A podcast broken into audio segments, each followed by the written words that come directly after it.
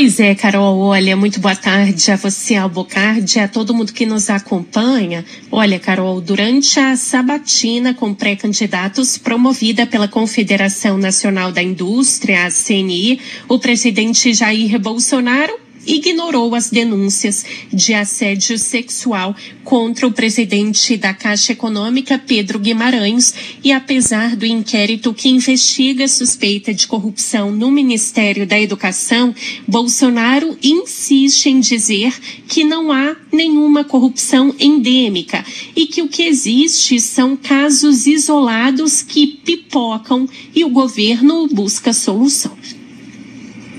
Não temos nenhuma corrupção endêmica no governo. Tem casos isolados que pipocam e a gente busca é, solução para isso. Mas, além da escolha dos ministros, além de conversar com eles, qual é a, a real função dele em cada ministério, nós temos uma célula composta de servidores da Polícia Federal, da CGU, é, da, da, da AGU, é, até mesmo do TCU, para analisar aquilo que é de mais caro, vamos dizer, para nós de modo que a gente ataca a, possível corrupção na origem. Não interessa descobrir o corrupto, nós queremos evitar que apareça a figura do corrupto.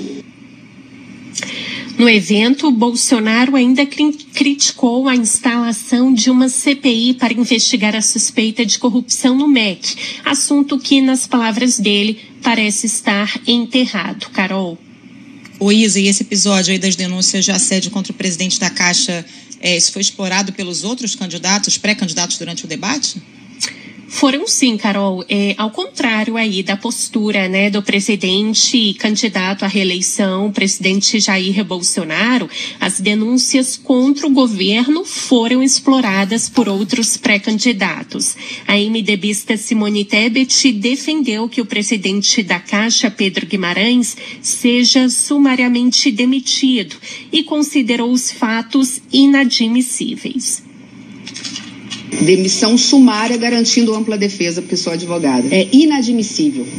As mulheres normalmente no ambiente de trabalho têm que sofrer caladas porque sabem que receberão um aviso prévio, serão demitidas se não aceitarem esse assédio. Não vão aceitar, não podem aceitar e qualquer dirigente, ainda mais de uma Caixa Econômica Federal ou algum representante de, um, de uma estatal, tem que ser sumariamente demitido e nós vamos estar muito atentos, observado o devido processo legal, a bancada feminina, que ele possa sofrer as penalidades exigidas pela lei se comprovado o fato ou os fatos.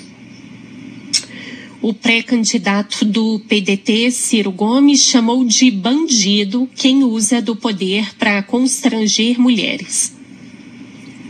Uma autoridade pública que usa do seu poder para constranger sexualmente mulheres é um bandido. Tinha que ser demitido e responder pela cadeia, já que você deu a parte, eu vou ser Ciro Gomes aqui nessa hora de novo.